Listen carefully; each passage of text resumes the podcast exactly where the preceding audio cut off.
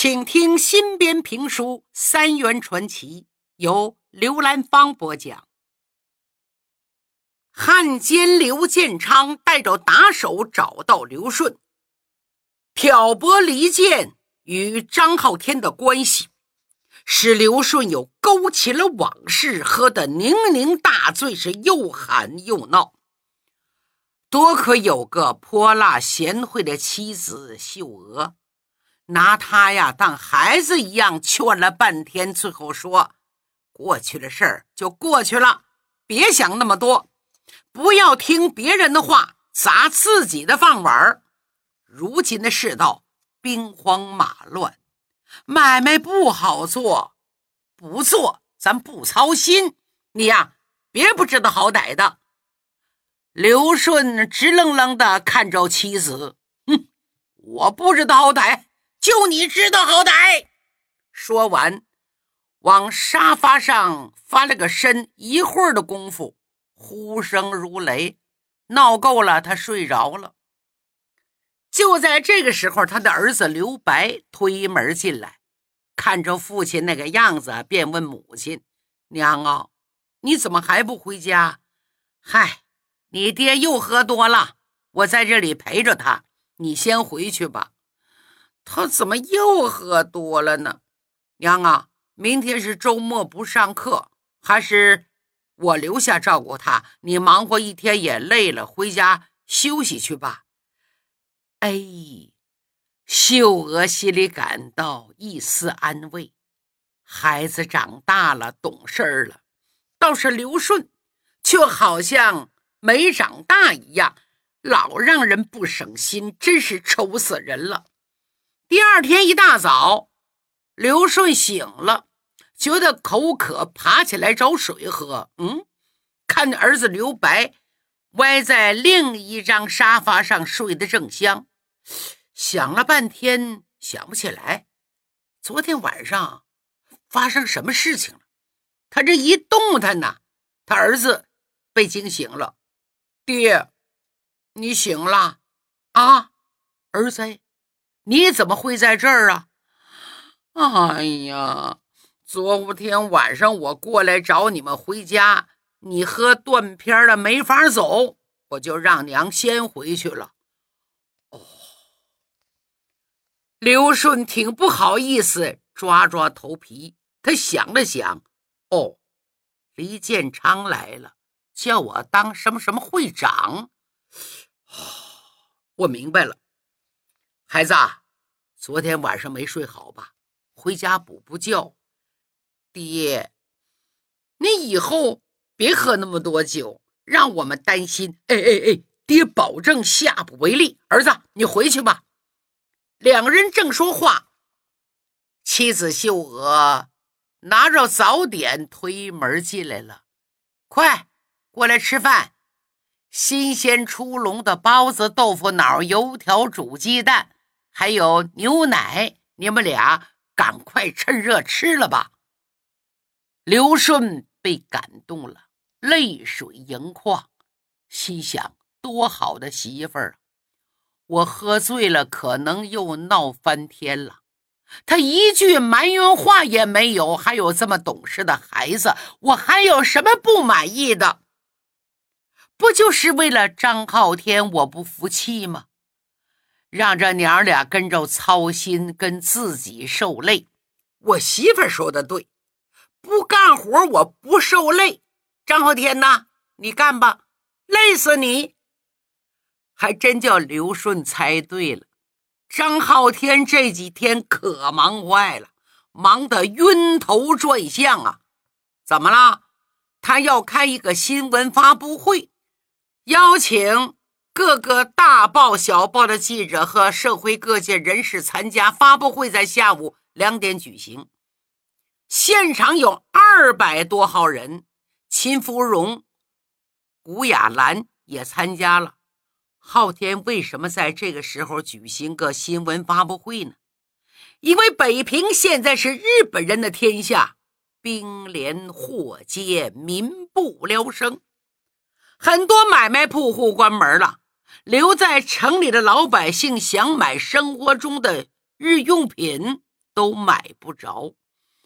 他想通过这个会，使总商会正常运转起来，表明北平商界有能力自我恢复，打消日本人组建大东亚商会的念头。这件事儿，北平地下党是同意的。到点了，昊天穿着一身中式长袍走在台上，慷慨陈词：“各位商界同仁，各位记者，各位嘉宾，大家已经看到了这些天在北平发生的惨剧。我相信，这是中日两国人民都不愿意看到的。”一衣带水的邻邦为何兵戈相见？历史的是非曲直自有公论。今天我想告诉大家，我们商会要为几百万老百姓服务，尽快全面恢复基本的商业供应。我作为总商会会长，愿与大家同心协力。在商言商，有事儿一起做，有钱一块儿赚。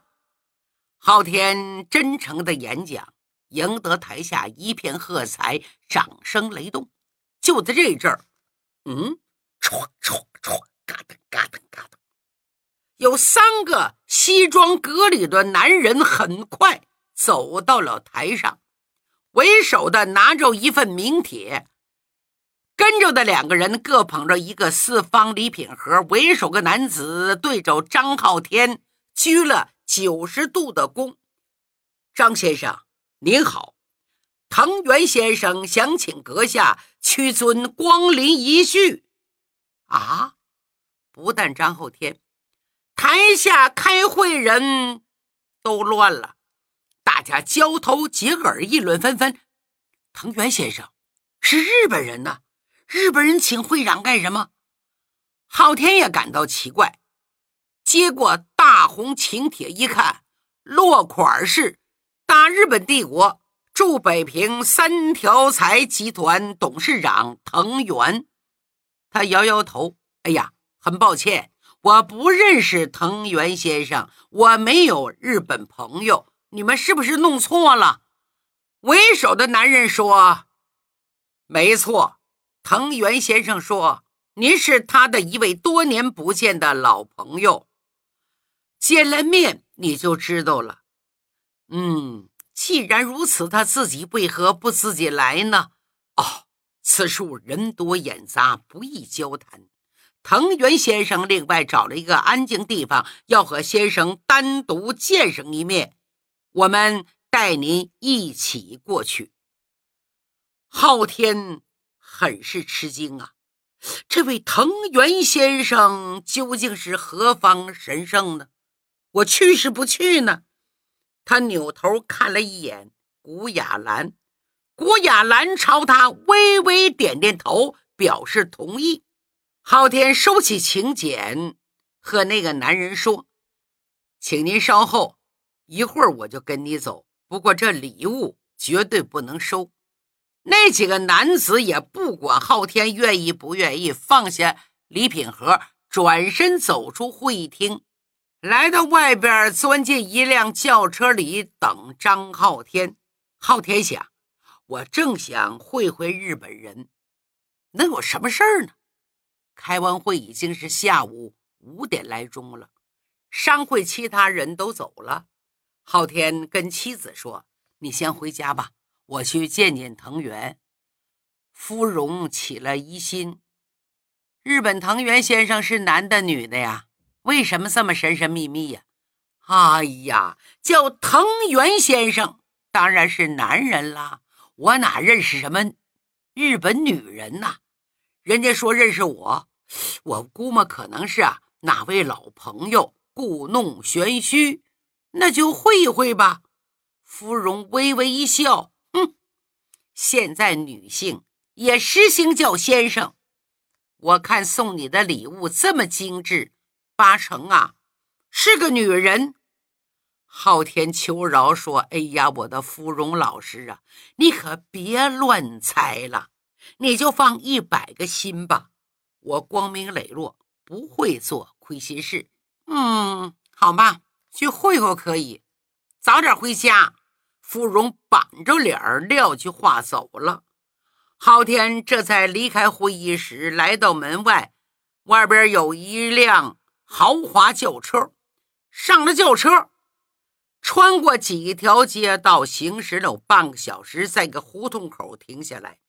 昊天下了车，跟着几个人来到一座门楼前，有人一摁门铃，当啷当啷当啷，不一会儿，里边把门打开了，冲着昊天笑一笑：“张先生吧，里边请。”其他人没有跟进去。里边这个男人领着昊天来到了院内，昊天往周围看了看，这是一座幽静古朴的四合院。院中有一棵几篓粗的老槐树，树下有一张古色古香的梨花木圆桌，桌上是刚沏的茶，飘着淡淡的幽香。张先生，请坐。藤原先生稍后便过来，您先喝茶。说完，转身走了。昊天看了半天没动静，心想：搞什么名堂啊？嗯。怎么连个鬼都没有呢？就在这阵儿，从东间屋里传来了声音：“张昊天先生，我的老朋友，你好啊！”啊！昊天一听声音，怎么是女人声啊？哎呦，这声音呐，像一组跳动的音符，让人听了很是舒服，觉得有点耳熟，又想不起来到底是谁的声音。他定了定神，阁下难道就是藤原先生？请出来吧。啊，稍等一等。紧接着，昊天隐隐听到了女人抽泣的声音。这下子，昊天如坠云雾之中。这谁呀？怎么哭起来了？紧跟着，东屋房门吱扭扭扭扭扭扭开了。哒哒哒哒哒哒哒轻轻的脚步声，走出一个日本美女，身穿紫色和服，脚穿木屐，云鬓高耸，容貌秀丽，风姿绰约，落落大方。那今天说，颜值很高。温柔的夕阳照在她的身上。他浑身上下闪耀着一种动人的光环。张先生，久违了啊！你是你？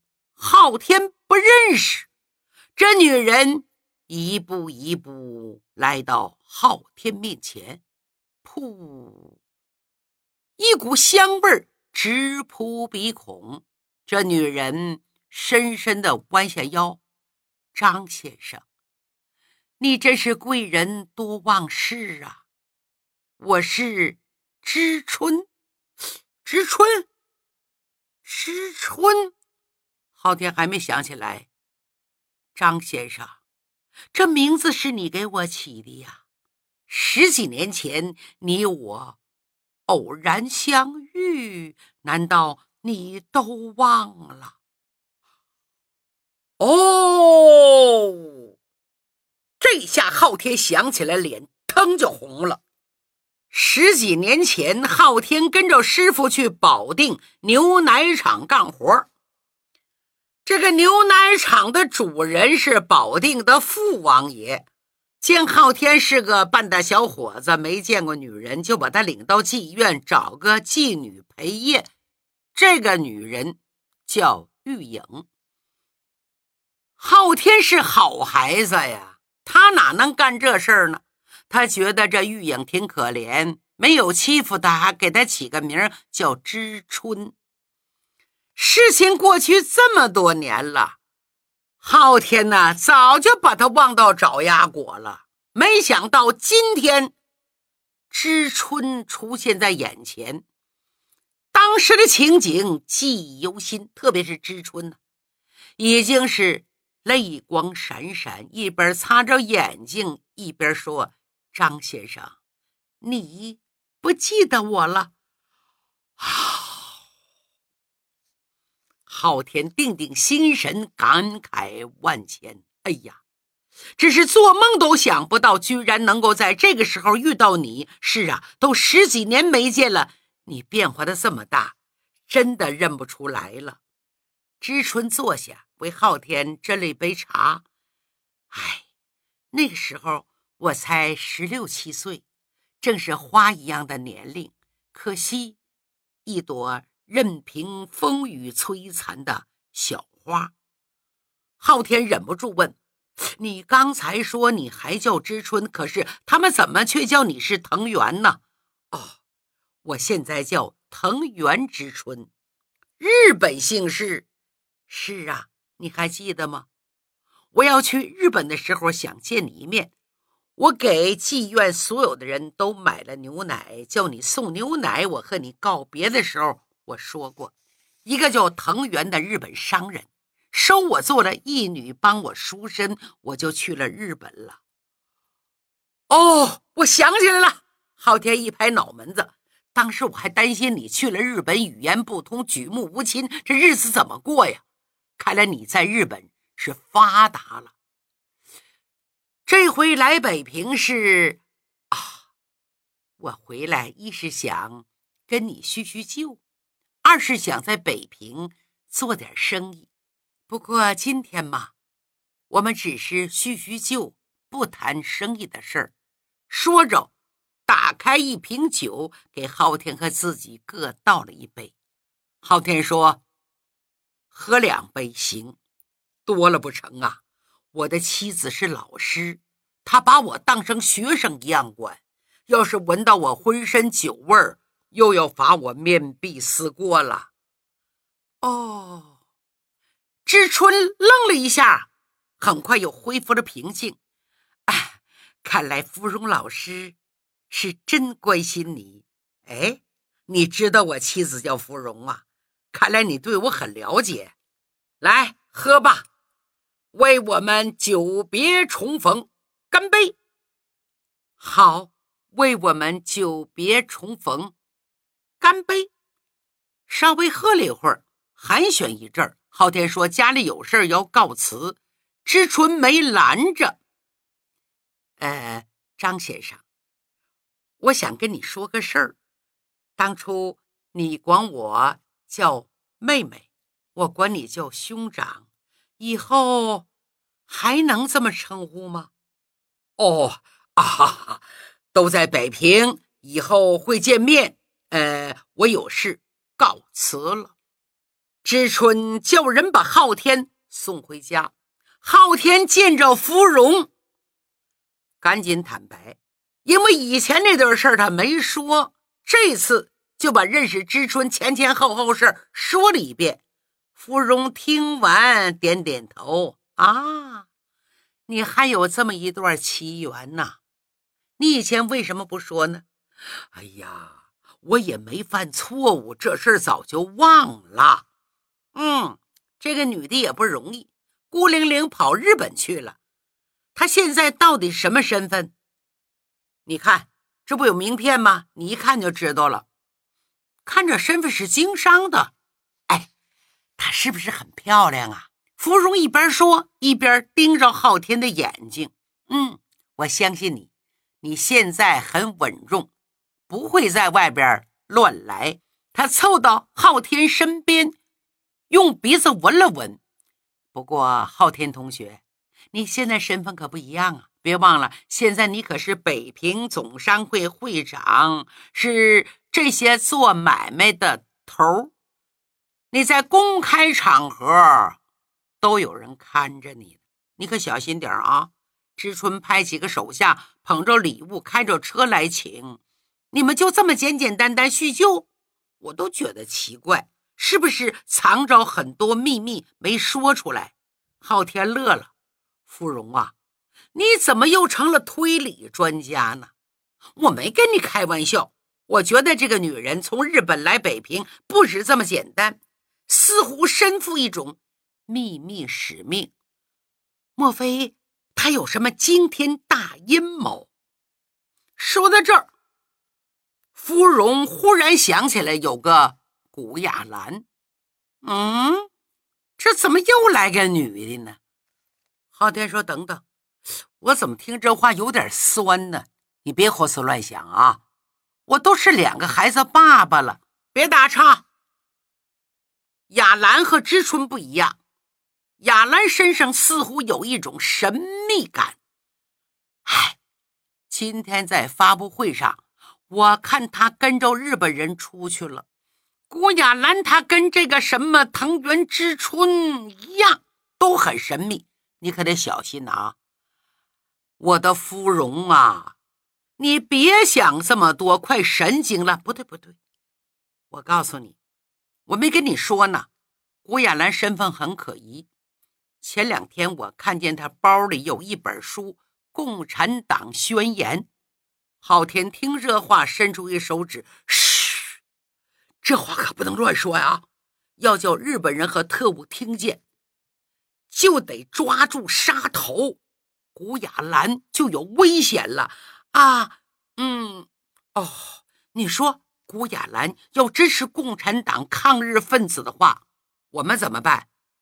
我听说我们临近学校有一个老师被举报是反日分子，被日本宪兵把他抓了起来，打得浑身是伤。听说在牢里什么都没说。最后被日本人给枪毙了。古雅兰好像说过，他认识一个老师，他不会有什么危险吧？昊天说：“哎哎哎，这不用你操心。古雅兰他知道保护自己，这个人很聪明。还有，你知道这个消息可不许往外讲，只能跟我说。要是跟别人说，叫特务听见，我们俩可都完了。”昊天因为妻子是党外人士，要保守党的秘密，不便多说。但是得教育他，帮助自己工作。